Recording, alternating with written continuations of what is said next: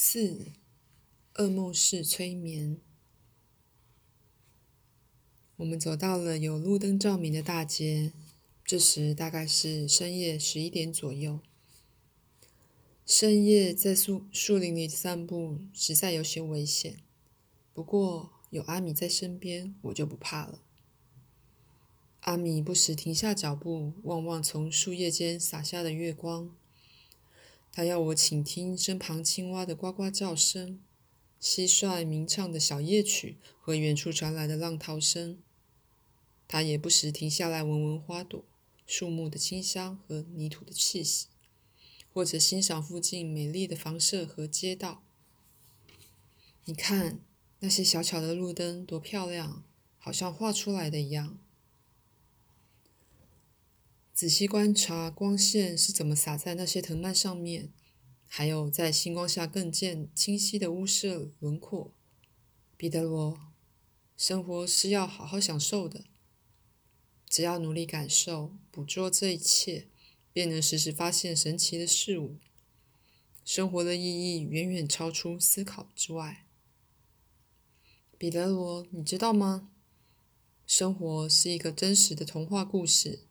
是神送给你的美丽礼物，因为神爱你。阿米所说的话让我从一个崭新的角度看待事物。如果这个世界总是一成不变，每天都没有新鲜事，该是多么贫乏无趣！现在我慢慢明白了，我其实是生活在一个宛如天堂的地方，只是我从不曾察觉。我们来到村里的广场上，几个年轻人围在一家歌舞厅门口，还有一些人在广场中央闲聊。这里很安静，尤其是已经到了夏末，游客越来越少，没有人注意我们。尽管阿米的穿着显得很怪异，他们可能会以为这只是个天真孩童的扮装。我想。如果他们知道这个小孩是外星人的话，肯定会把我们团团包围。记者和电视台也会闻风而至。不，谢谢，我不想变成烈士。”阿米说道。他已经看出我的心思。我不懂他这句话的意思。首先，他们会以非法入境的罪名逮捕我，把我当成间谍，用种种不友善的手段对我严刑逼供。然后医生们还要把我送上解剖台，解释我这小小身体的内部构造。不，谢谢。阿米一一边讲述种种可能发生的恐怖情景，一边笑个不停。我们在广场的另一个角落找了张长椅坐下。我心里想，外星人应该要一点一点慢慢露面，好让大家接受他们来到地球的事实，最后再找一天公开现身。我们现在做的事情跟你想的差不多，但是公开露面吗？我刚刚已经说过三个理由，所以目前不适合这样做。现在我再告诉你另一个最主要的理由：法律禁止我们公开露面。什么法律？宇宙法则。地球有法律，对吧？在文明发达的星球上，也有人人必须遵守的普遍规则。其中一条就是不能干涉不进步世界发展的进程。什么是不进步世界？就是那些不按照宇宙基本法则生活的地方。这句话是什么意思？根据宇宙基本法则生活的地方，只有一个中心政府，而没有国界之分。人们在友情、和平与和谐的基础上共同生活，这样才是高度发达的世界。我不大懂宇宙基本法则到底是什么。你看，你不知道这个原则，所以不是进步世界的人。他假装取笑我。我只是个小孩子，我想大人一定知道，科学家、总统们一定也知道。大人、科学家、总统，他们比谁都无知。阿米大笑起来。他们治理国家，影响人民的幸福，难道连这么重要的原则都不知道？正因为如此，所以你们地球上发生了不少灾难。这个原则到底是什么啊？以后我再告诉你。真的吗？一想到就要知道许多人都不了解的事情，我不仅兴奋起来。他开玩笑说：“要看你的表现好不好哦。”我开始思考那条禁止干涉不进步星球事务的法令。那你现在岂不是违反了这条法令？我吃惊地说：“好极了，你没有忽略这个细节嘛？”那当然。你说法律禁止干涉别人，可是又告诉我这么多，这难道不是干涉？公开露面、深入交往才会干涉地球的事物。你知道为什么要禁止干涉吗？阿米，你已经说了三四个理由了，但是最重要的理由我还没说呢，那就是，假如我们对你们进行干涉，除了会引发我告诉过你的灾难之外，还会发生。人类史上最可怕的大灾变，阿米，什么大灾变？我有点害怕。地球上的人们一旦了解我们所使用的经济、科学、社会和宗教制度，就会以我们为榜样，而不再服从国家领袖和社会组织了。地球上所有的政权都会垮台，为求地球文明的稳定性。有权有势的人们一定一看到有可能丧失特权。就会变得寻好斗，那可真的是会天下大乱。到了最后，我们就不得不介入而试图整顿一切了。那不好吗？让你们来整顿地球才好啊！我忍不住兴奋起来。这叫作弊，就像学生考试时找枪手一样。你希望别人代替你考试吗？不愿意，那会失去经过努力而获得成功的快乐。如果由我们来整顿这里的一切，那么地球人、地球上的人类就不能体会亲身克服困难所得到的真正快乐。你说对吗？嗯，有道理。我没有想到这一点，所以我们不能超越法律允许的范围去干涉别人。例如，我跟你的接触就是援助计划的一部分。这是什么样的计划？援助计划就像是一种药，我们必须按照一定的剂量，非常小心的用药。你们在我们身上用什么药？讯息？讯息？什么讯息？从很早很早以前开始，我们的飞船就经常巡游。可是，一直到第一颗原子弹出现之后，才让你们看到飞船。这样做是为了让你们知道，你们并非宇宙中唯有、唯一有智慧的生物，同时也要让你们明白，我们一直在密切观察地球上的军事发展。你们为什么要这样做？因为我们希望人类了解，原子能是一种难以控制的东西。甚至可能影响到地球附近的其他星球。接着，我们增加了让人类看见飞碟的频率。将来，我们会刻意让你们有机会拍摄。另一方面，我们也跟一些地球人开始进行接触，就像现在我跟你这样。我们还会用心灵感应传输讯息。这些讯息就像无线电波一样在空中传送，可以传到每个人耳中，但是只有一部分人拥有接收器。彼得罗，这一切都是我们给人类的协助。将来你们会公开露面吗？当你们能按照神的指示生活，也就是考试通过的时候，我们就会公开露面。但是在到达这个目标之前，我们是不可能现身的。为了避，为了避免地球毁灭，难道你们不能多干涉一点吗？我有点难过。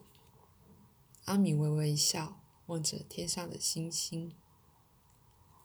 我们对人类自由的尊重是建立在爱心之上，因此应该让人类自己努力去争取理想的目标。进化是非常微妙的过程。不能随便用外力干涉，有一些事情，我们只能透过一些特殊人物进行提示，比如像你这样的人，十分巧妙的提示。像我这样的人，可是我有什么特殊的地方？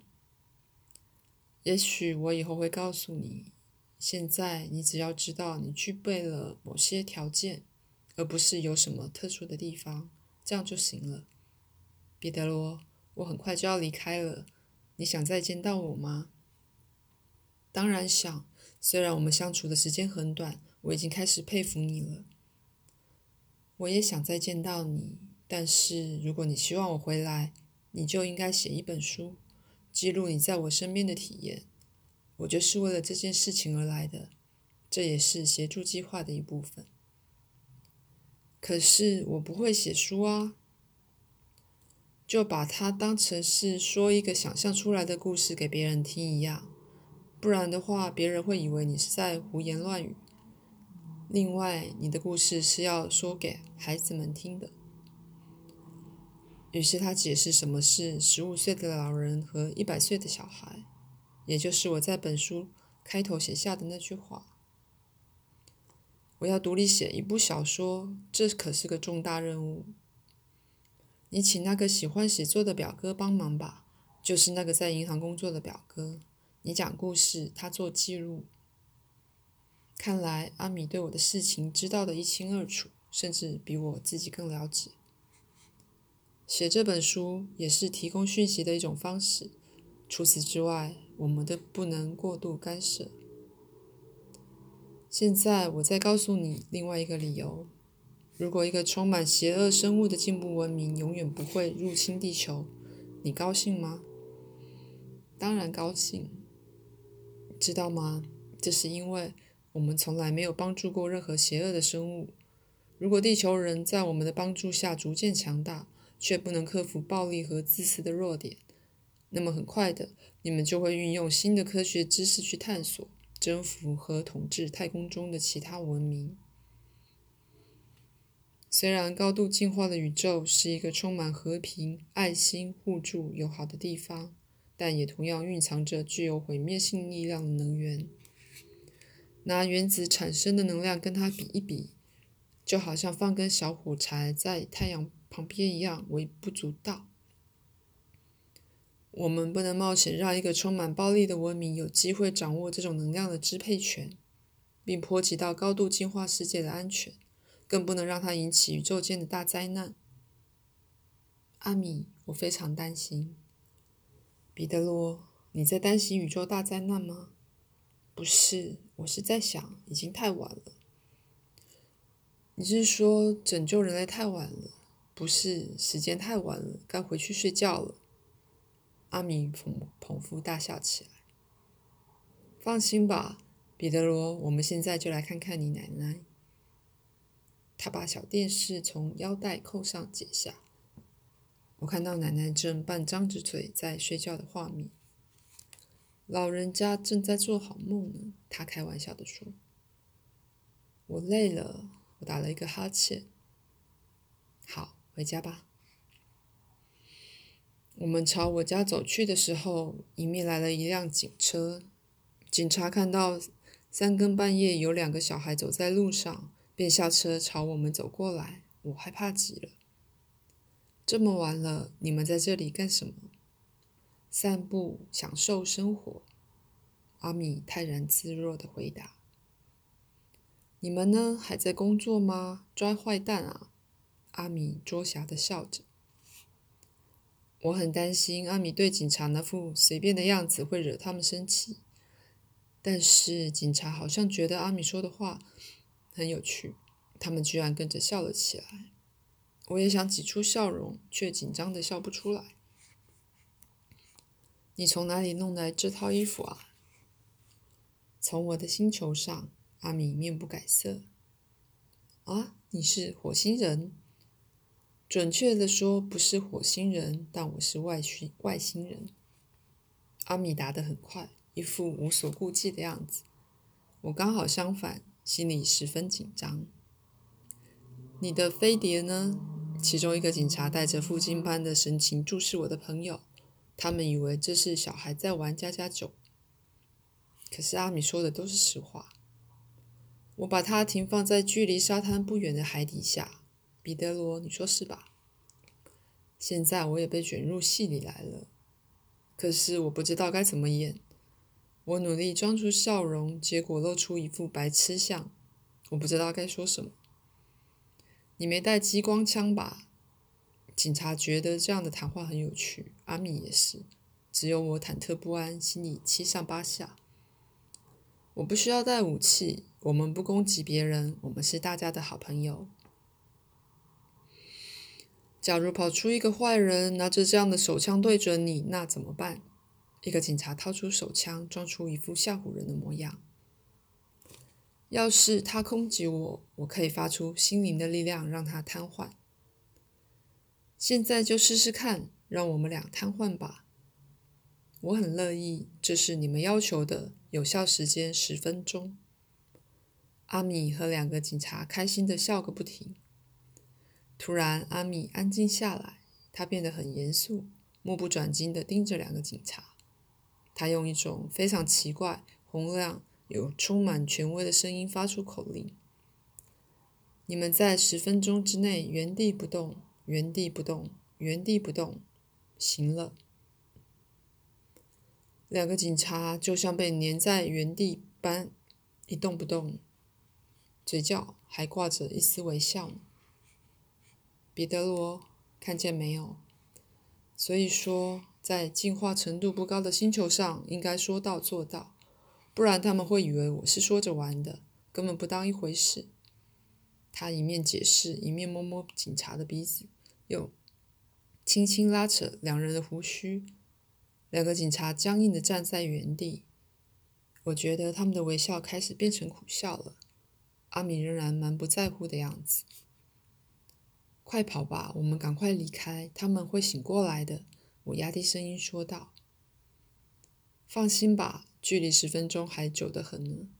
他一边说着，一边把两人的警帽对调，还把帽檐转向脑后。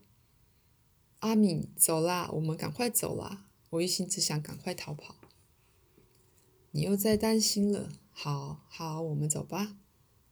他走到两个面带微笑的警察身旁，用刚才那种奇怪的声音发出口令：“你们醒来以后，要永远忘掉这两个小孩子。”我们走到街角，拐了个弯，走向海滩，远离了那两个警察，我才稍微放下心来。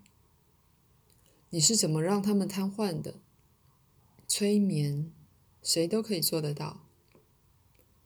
我听说不是每个人都能被催眠，说不定你下次会遇到一个无法被催眠的人。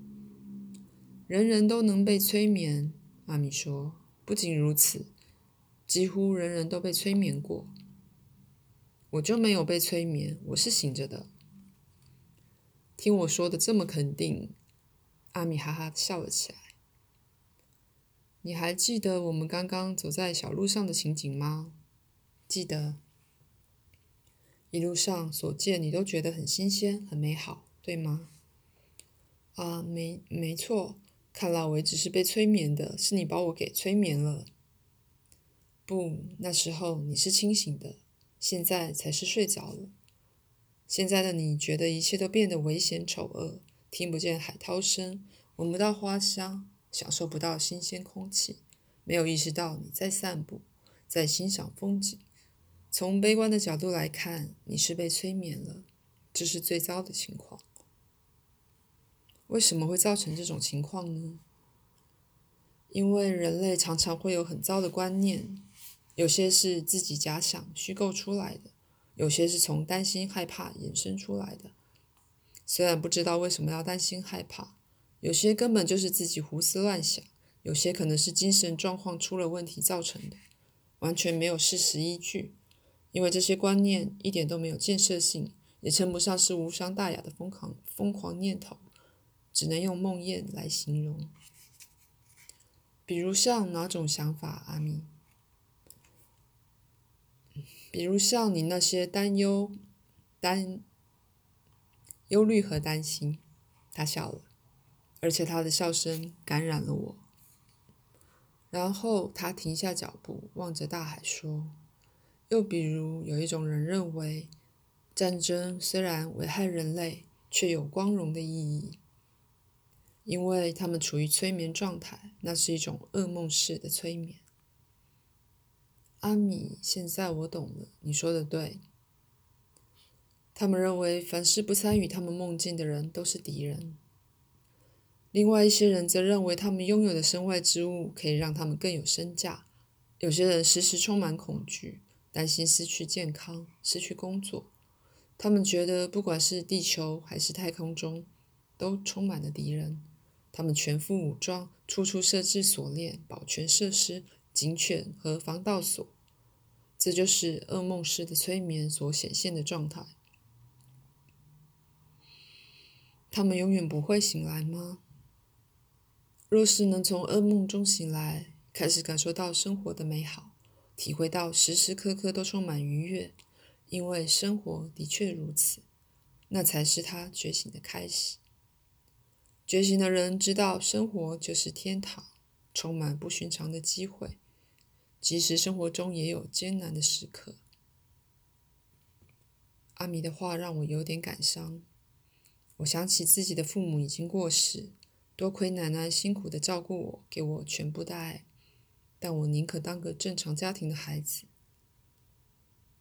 阿米继续解释：一个觉醒的人会用正确的态度对待自己生活里的问题和挫折，他会保持着这样的观念：和一生中将会经历的美好时光相比。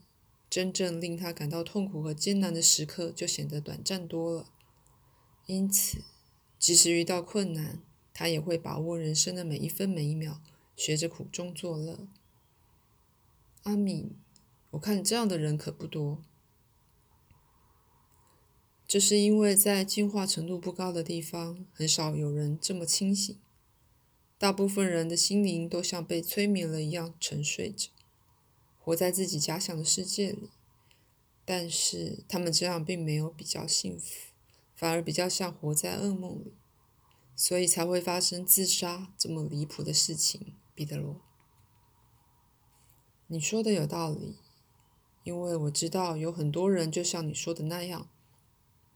对了，为什么警察对你开的玩笑一点都不生气？想到刚才遇到警察的情形，我仍然心有余悸。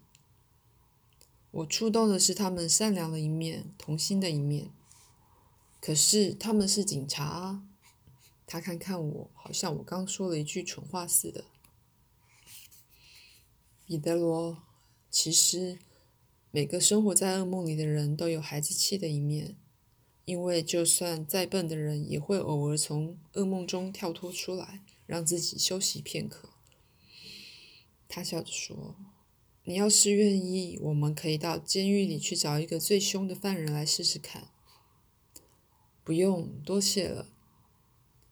地球上确实是有很多的人心灵被催眠了，尽管如此，好人还是比坏人多。真的吗？当然喽，因为在人的心里面，仇恨的情绪远比爱来的少。可是我实在不觉得是这样。这是因为，当人在思考或做事的时候，常常会觉得只有自己才是对的。有时候他们根本就弄错了，但是他们可能只是不小心犯错，也有可能是被催眠了，并不是故意做出伤天害理的事，所以不算是坏人。没错，还没觉醒过来的人总是正经八百，有的时候甚至带有危险性。可是如果你对他们好，通常他们会以善报善。相反的，要是你拿不好的一面对待他们，他们就会以恶报恶。如果人没那么坏，为什么世界上还有那么多的不幸？真正美好的事反而很少呢？因为你们现行的制度是很久以前制定的，那时的世界动荡不安，人与人之间彼此威吓。互不信任，互不信任。但是现在一切都改变了，人类已经随着时间的推移晋升了，提升了进化的程度。各民族间的交流比以前频繁得多，增加了彼此的认识，人们心中的抱负也更高了。但是你们的制度却没有随之调整，才会一直这么落后。由于这些制度已经无法符合现行社会的需求，使得原本利益良好的措施变成限制人们的智库，使他们生活在噩梦里，导致犯罪事件层出不穷。然而，唯有一套跟得上时代潮流、以追求全民福祉为目标的制度出现。才能快速的唤醒人类的心智，转化人类的想法。只是要过了很久以后，我才真正理解他说的这些话。